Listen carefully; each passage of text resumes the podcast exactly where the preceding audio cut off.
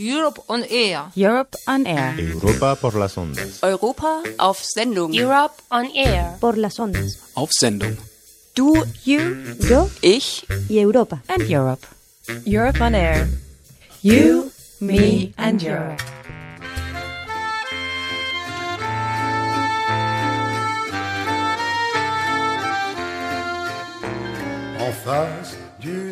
Mort pour la France. Für Gott, Kaiser und Vaterland. Erinnerungskultur Erster Weltkrieg und eine Zeitreise nach Verdun. Unter anderem mit Jörg Jacobi, Historiker und tätig für die Stiftung Demokratie Saarland, und Dietmar Hüser, Professor für europäische Zeitgeschichte an der Universität des Saarlandes. Ein Feature von Eva Gutensohn. Sur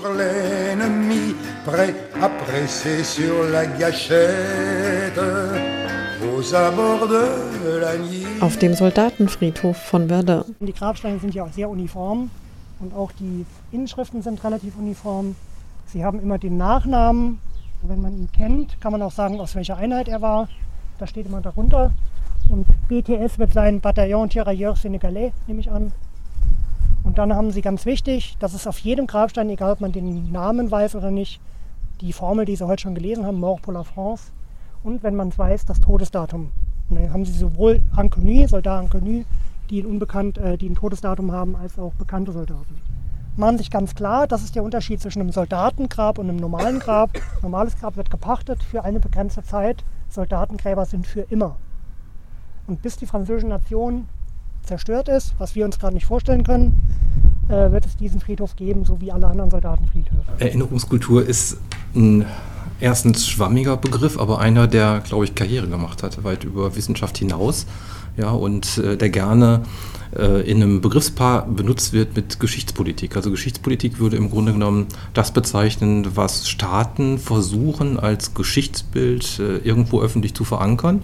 Und Erinnerungskultur würde eher darauf hinauslaufen, dass bestimmte Gruppen in der Gesellschaft mit diesem Geschichtsbild umgehen müssen und sich sozusagen aus ihrer eigenen Perspektive Gedanken darüber machen, wie denn für sie selbst, für die eigene Gruppe äh, Erinnern an bestimmte Sachverhalte in der Geschichte aussehen kann. Hier stehen wir mitten in Fleury und Sie sehen aber hier von dem Ort nichts mehr zu sehen.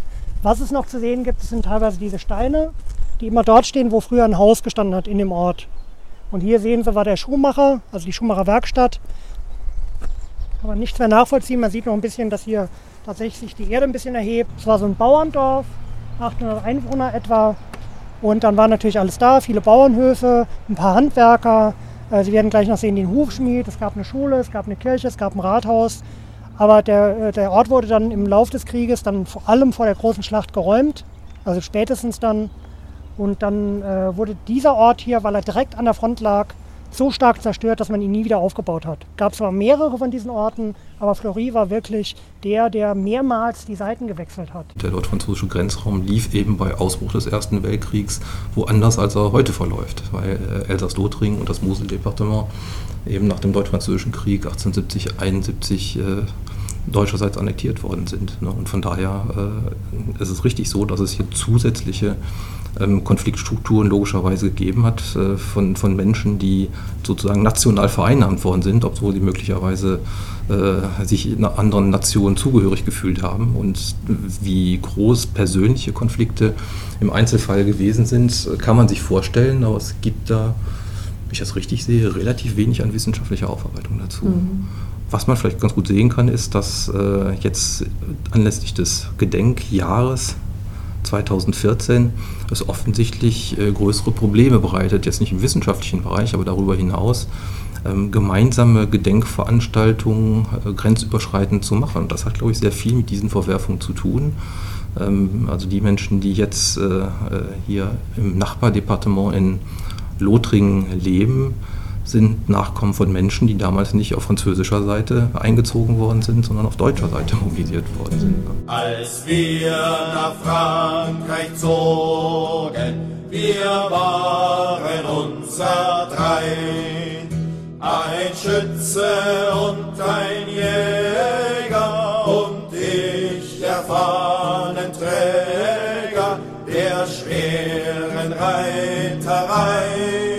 17. Juli 1916. Der letzte Tag vor Verdun. und der schrecklichste. Am 11. Juli ist unsere Kompanie nach dem Vosseswald abmarschiert.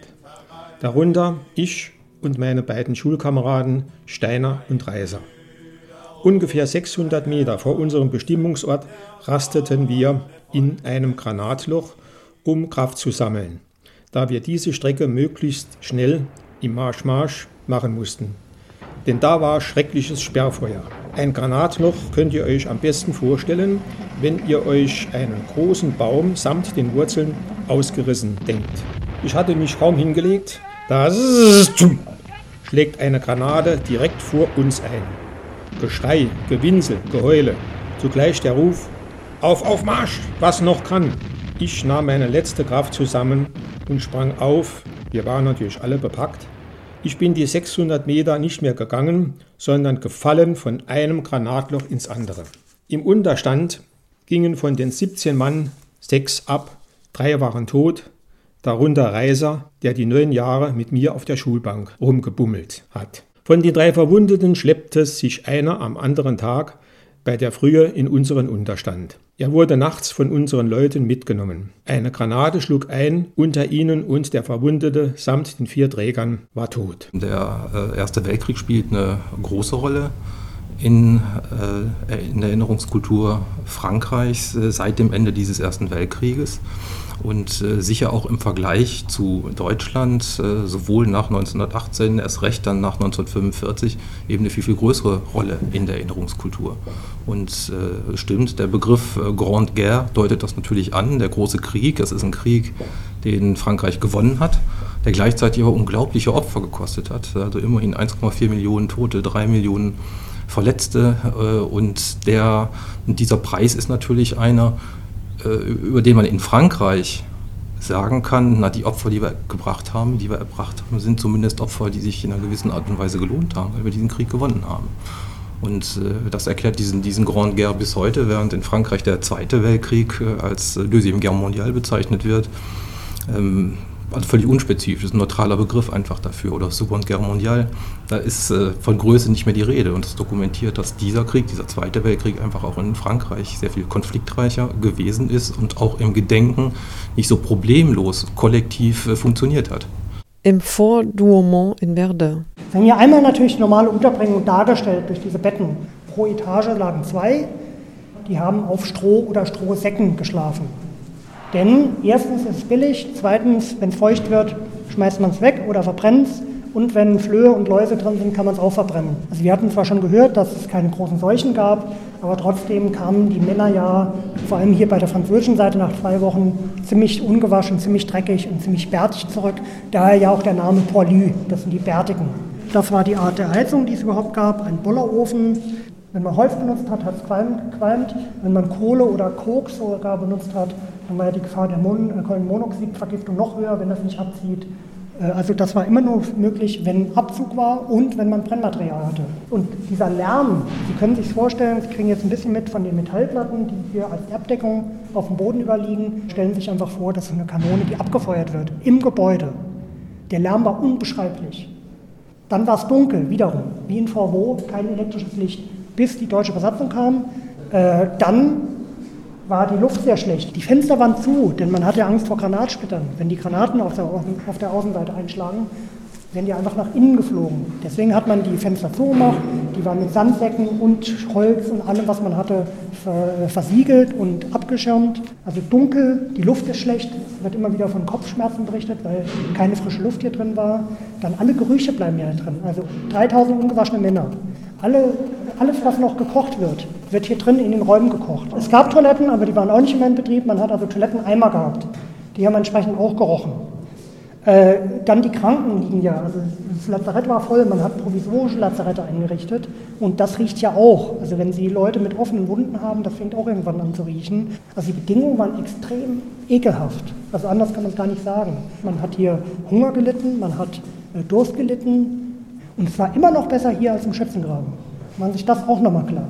Im Schützengraben standen die Soldaten eine Woche lang bis zum Knien im Schlamm. Da gab es äh, Verwesungen an den Zehen, da gab es solche Wund, äh, Wundbildungen wegen der weil man die ganze Zeit im Wasser stand und die Luft nicht mehr, äh, die Haut nicht mehr atmen konnte und ähnliche Dinge. Dann natürlich im Winter viel kälter, Erfrierung gab es schon, also sind nicht unbedingt Soldaten erfroren, aber die haben sich natürlich Zehen oder Finger oder mal Ohren abgefroren.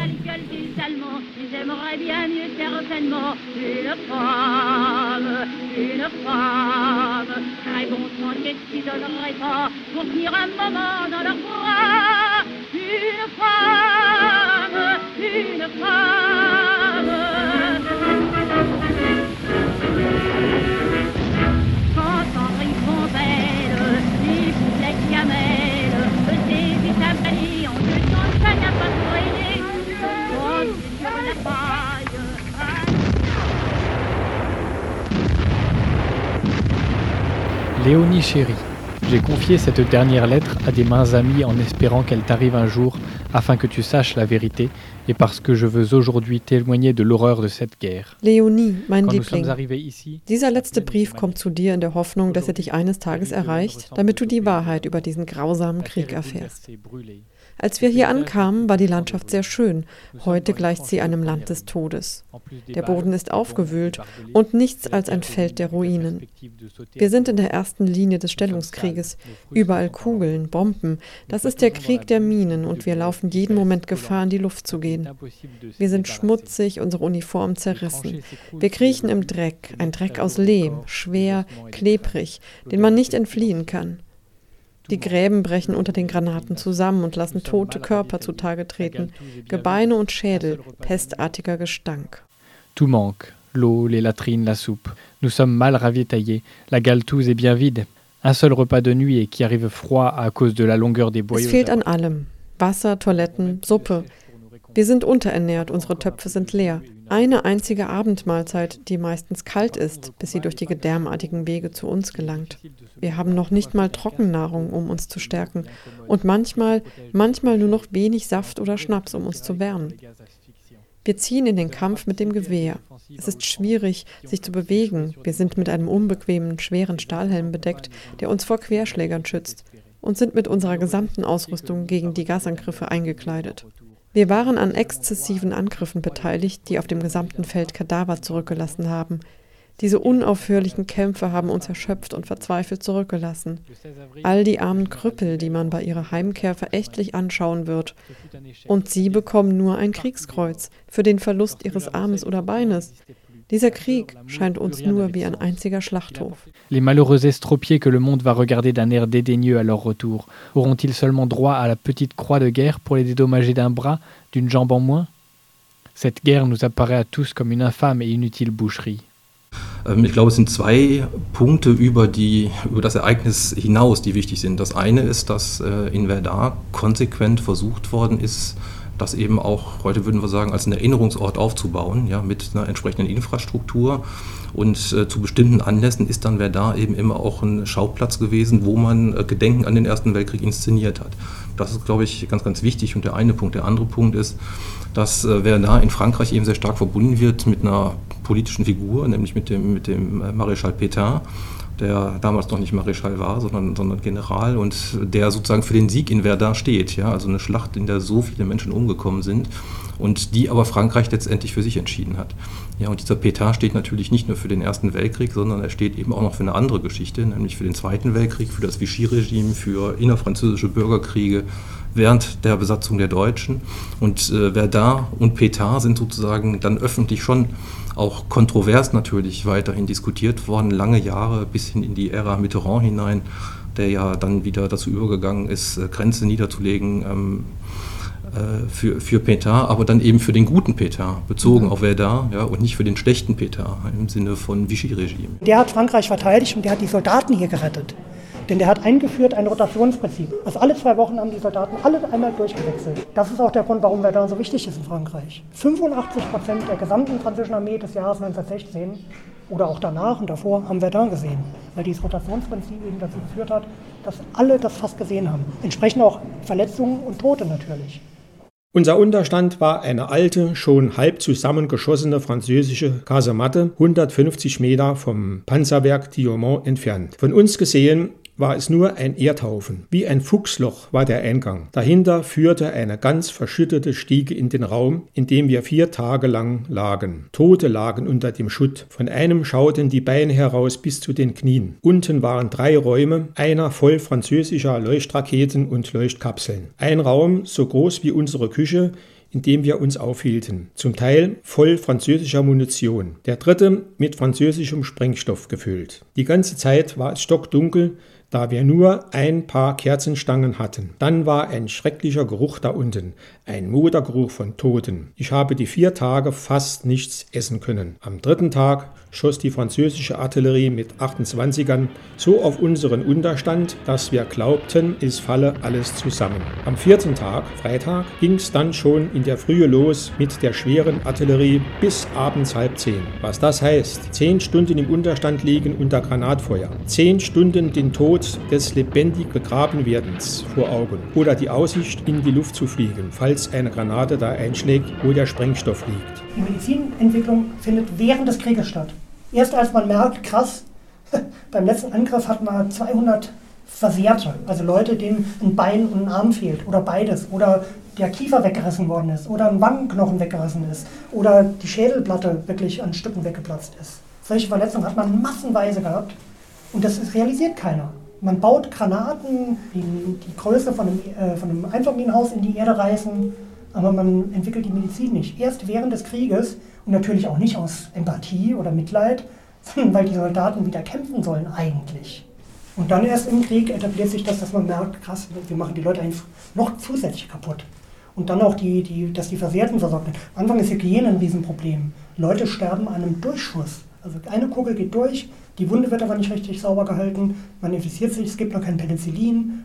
Und dass Leute wirklich aus der Schlacht wiederkommen mit so Stümpfen hier oder wirklich diese Gesichtsverletzung, das kannte wirklich keiner. Und das hat dann auch wieder in der Zivilbevölkerung zu ganz krassen Situationen geführt. Äh, die Leute, die zurückkommen mit einem halben Gesicht weg, die sehen ja aus, das sieht aus wie Fratzen, einfach nur. Und die Kinder auf der Straße haben angefangen zu weinen, die Ehefrauen waren schockiert, das war nicht mehr ihr Mann, der da zurückkam oder der Sohn oder der Bruder. Und am Anfang auch wieder. Was ist die Überlegung? Das muss weg. Man hat die versucht wegzusperren in den Asylen, in den, in den verrückten Asylen eigentlich im Wesentlichen. Und dann haben die gesagt, ihr spinnt wohl. Wir haben für euch gekämpft, äh, wir haben einen Körperteil verloren, ich bin nicht mehr ich selbst, das ist ein, Identitäts-, ein psychisches Identitätsproblem auch, wenn man so eine starke körperliche, physische Veränderung dann am, am Körper hat. Und dann äh, haben die gekämpft dafür, dass sie halt nicht weggesperrt werden, dafür, dass sie operiert werden. Die plastische Chirurgie macht Riesenfortschritte während des Krieges, nicht vorher, während des Krieges. Die Leute brauchen 10, 15, 20 Operationen, so wie heute bei einer plastischen Operation. Das zahlt erstmal keiner. Erst wird gesagt, naja, wenn du kein Geld hast, gibt es nichts. Und nach dem Krieg, selbst in allen Siegerländern, gibt es riesige Demos. Washington, London, Paris, Berlin natürlich, wo die Versehrten sagen, ey, ihr könnt uns nicht einfach jetzt wegschmeißen wie Müll. Verdun, viele Jahre später. Auf den Schlachtfeldern von Verdun finden die Toten keine Ruhe. Täglich dringen dort aus der Erde Helme und Schädel, Schenkel und Schuhe. Über die Schlachtfelder von Verdun laufen mit Schaufeln bewaffnete Christen, kehren Rippen und Köpfe zusammen und verfrachten die Helden in Kisten. Oben am Denkmal von Douaumont liegen zwölftausend Tote im Berge, und in den Kisten warten achttausend Männer vergeblich auf passende Särge. Und die Bauern packt das Grauen, gegen die Toten ist nichts zu erreichen. Auf den gestern gesäuberten Feldern liegen morgen zehn neue Leichen. Diese Gegend ist kein Garten und es recht kein Garten Eden. Auf den Schlachtfeldern von Verdun stehen die Toten auf und reden. Zwischen Ähren und gelben Blumen, zwischen Unterholz und Farnen greifen Hände aus dem Boden, um die Lebenden zu warnen. Auf den Schlachtfeldern von Verdun wachsen Leichen als Vermächtnis. Täglich sagt der Chor der Toten, habt ein besseres Gedächtnis. In Deutschland ist es nach 45 einfach so, in den Jahrzehnten nach 45, dass der Zweite Weltkrieg angesichts der Monstrosität der Verbrechen, die da verübt worden sind, den Ersten Weltkrieg gänzlich sozusagen von der Agenda nimmt. Ja, und äh, das Interesse am Ersten Weltkrieg äh, auf Historikerkreise im Grunde genommen begrenzt ist und dann gegebenenfalls bei runden Jahrestagen dann auch mal öffentlich wieder auf den Ersten Weltkrieg zurückgekommen wird. Das ist in Frankreich echt anders. Also in Frankreich kriegt der Zweite Weltkrieg und das Vichy-Regime, die kriegen das nicht hin, ne? den Ersten Weltkrieg aus öffentlichen Debatten äh, rauszuhalten. Ne? in den 50er, 60er Jahren ist das sicher nicht mehr äh, die gleiche Intensität wie jetzt in den 20er und 30er Jahren, aber das nimmt dann eben irgendwann wieder zu. Das ist das eigentlich Spannende, ne? dass in den späten 80er, und den 90er Jahren äh, im Zuge eines Booms an an Erinnerungskulturdebatten überall in der Welt, aber eben auch in Frankreich, dass da gerade der Erste Weltkrieg wieder eine ganz, ganz wichtige Rolle spielt. Ja, und dass sie in allen populären Medien beispielsweise, in Romanen, in Comics und so weiter, plötzlich den Ersten Weltkrieg relativ breit thematisiert finden. Filme über den Ersten Weltkrieg, die unglaublich erfolgreich sind in den 1990er Jahren.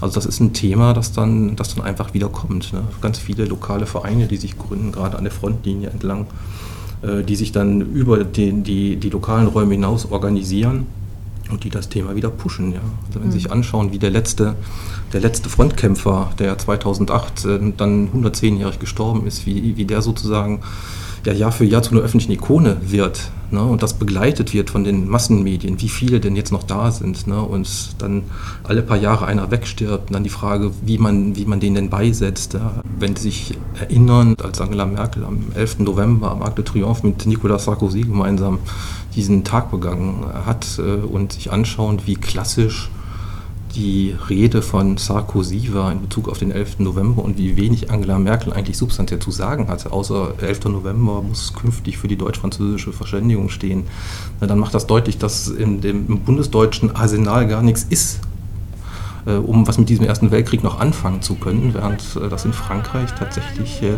so einen kulturellen Rucksack bildet. Une femme, une femme, d'amoureux là-bas qui pourrait faire plaisir à une femme, une femme. À ce moment, le 16 avril, le général Nivelle a lancé une nouvelle attaque au chemin des dames. Ce fut un échec, un désastre, partout des morts.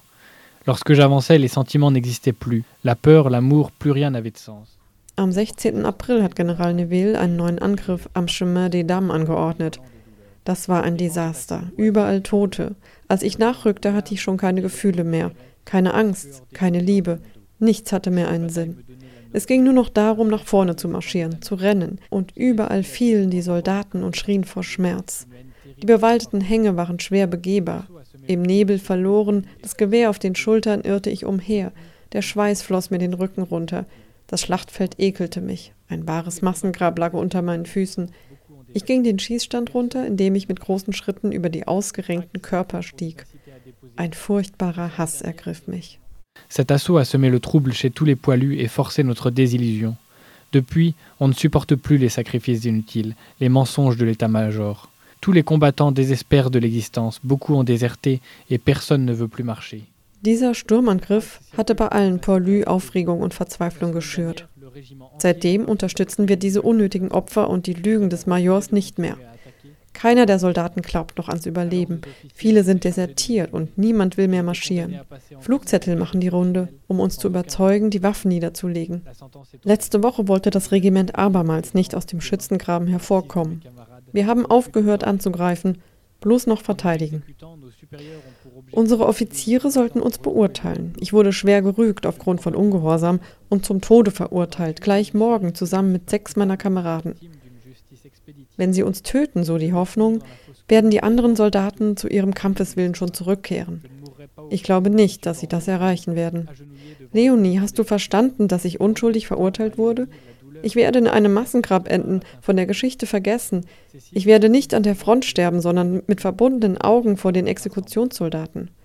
Leonie, es tut mir so leid, dass ich dir so viel Trauer und Scham verursache. Es ist so schwer für mich zu wissen, dass ich dich nie wiedersehen werde und dass meine Tochter ohne mich aufwachsen wird. Promets-moi, mon amour, de taire à ma petite Jeanne les circonstances exactes de ma disparition. Versprich mir, meine Liebe, dass du unserer Tochter die Umstände genau erklärst. Sag ihr, dass ihr Vater im Heldenkampf auf dem Schlachtfeld gefallen ist. Erzähle ihr von der Tapferkeit und dem Mut der Soldaten. Und falls eines Tages meine Todesstrafe als Exempel in der kollektiven Erinnerung gut geheißen wird, was ich nicht glaube, dann kannst du ihr auch diesen Brief zeigen, wenn du es für nötig hältst. Zweifelt beide nie an meiner Ehre und meinem Mut, denn Frankreich hat uns verraten und Frankreich wird uns opfern. Versprich mir auch, Leonie, wieder glücklich zu werden, denn die Zeit heilt alle Wunden. Mein Tod wird eines Tages verblassen. Eure wundervollen Gesichter, die in meine Erinnerung eingraviert sind, werden mein letzter Halt vor dem Ende sein. Eugène, dein Mann, der dich sehr liebt. Vos merveilleux visages, gravés dans ma mémoire, seront mon dernier réconfort avant la fin. Eugène, ton mari qui t'aime tant. Der Erste Weltkrieg nach 1918 ist einer, auf den die Menschen in Frankreich stolz sind, weil, nochmal, weil sich die vielen, vielen Opfer gelohnt haben in der französischen Perspektive. Und gleichzeitig sehen wir nach 1918 ein, äh, ein breites Nachdenken darüber, welche Kosten denn damit verbunden gewesen sind und welche Folgelasten dann auch dieser Erste Weltkrieg in Frankreich gehabt hat. Und äh, sämtliche Veteranenverbände, die nach 1918 unterwegs waren, und da gibt es äh, seit langem sehr viel und gute Forschung dazu, keiner von diesen Veteranenverbänden wäre auf die Idee gekommen, Krieg als solches zu verherrlichen, sondern ganz im Gegenteil. Ne? Also die meisten haben das verwendet sozusagen auf einer Folie des Pazifismus, äh, um zu sagen, äh, nie wieder Krieg. Ne? Und tun wir alles dafür, dass äh, Staaten untereinander so agieren, dass es zu, zu, zu zu, einer Konflikt, zu einem Konfliktausgleich kommt und nicht zu einer Eskalation von Konflikten. Jeder gefallene Soldat, das werden wir bald wieder lernen müssen, wenn das so weitergeht mit Bundeswehreinsätzen in Afghanistan oder Mali oder wo auch immer. Jeder gefallene Soldat ist aus einer Familie. Der hat Eltern, manche haben schon eigene Familie, die haben Geschwister, die haben ein soziales Umfeld und je nachdem, wie eng das ist, also Freundin oder Freund oder äh, was weiß ich, enge Freunde, dann wird getrauert. Die Leute sind weg und es gibt eigentlich keinen Grund, dieser ganze Staatsprimborium und Nationalprimborium drumherum, das ist eine persönliche Entscheidung, ob man das glaubt oder nicht. Aber die Person ist weg, es gibt einen Schmerz und es gibt einen Verlust und es gibt Trauer. In den europäischen Nationen, die an diesem Krieg teilgenommen haben, finden Sie in jedem kleineren Ort so ein Denkmal, denn es fehlt von der männlichen Bevölkerung meist 1%, in manchen Städten 5, 6, 7%. Das ist so eine ganz banale Ebene. Das ist sozusagen die unterste Ebene des Gedenkens. Der Versuch der Staat, die Gemeinde, das Land, wie Sie sehen dann auch im, im, im Saargebiet, nimmt das auch zu, versucht, das zu deuten, was an persönlichem familiären Schmerz da ist und versucht ein Angebot zu machen.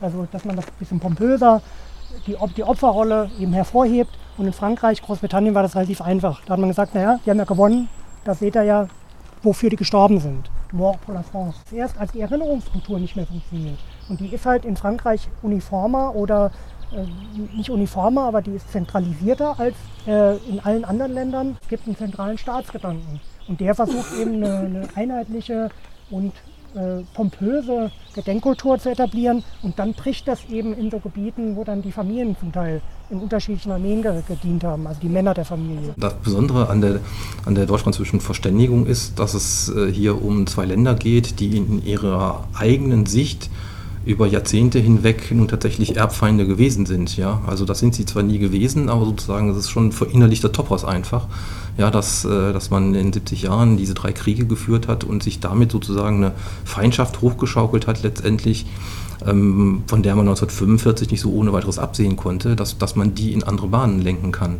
Und von daher ist sozusagen die, die Dimension der Konflikte, so wie sie in den beiden Ländern und bei den Menschen verinnerlicht gewesen sind, glaube ich, äh, eigentlich der Kern dessen, was das Besondere dann eben nach 45 ausmacht, dass dann eben relativ rasch aus verschiedenen Gründen, und da spielen auch Lernprozesse von, von diplomatischen Entscheidungsträgern, gerade in Frankreich, eine zentrale Rolle, dass dann relativ rasch doch äh, tatsächlich das kanalisiert werden kann und das Interesse an einer deutsch-französischen Verständigung in einem europäischen Rahmen dann äh, einfach auf beiden Seiten so groß ist, dass man konstruktiv die Zukunft angeht.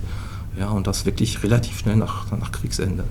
Und das ist sicher konstitutiv, ja. Und dass dann andere, andere Länder, die in den Krieg verwickelt gewesen sind, dann äh, da auf diesen Zug aufspringen, ja. Also in, im Rahmen europäischer Institutionen ähm, ist was, was sozusagen die ganze Geschichte stabilisiert hat, ja. Und äh, diese deutsch-französischen Beziehungen dann eben ja, über einen langen Zeitraum hinweg zu einem konstitutiven Bestandteil europäischer Integrationsprozesse hat werden lassen. La cinquième au 69 Bibi s'en vont bon train, tous bons copains, ensemble ils ne craignent pas les boches. Si l'ennemi tue un ami, il l'emporte loin de ses roses. Aux environs de la nuit, lorsque descend la nuit, Die Europe on Air Kampagne wird finanziert von der Europäischen Union. Verantwortlich für die Inhalte der Sendungen sind einzig die Autorinnen und Produzentinnen. Für die weitere Verwendung der Informationen sind weder die Kommission noch Radio Dreieckland verantwortlich. Verantwortliche Redakteurinnen Eva Gutensohn und Birgit Huber.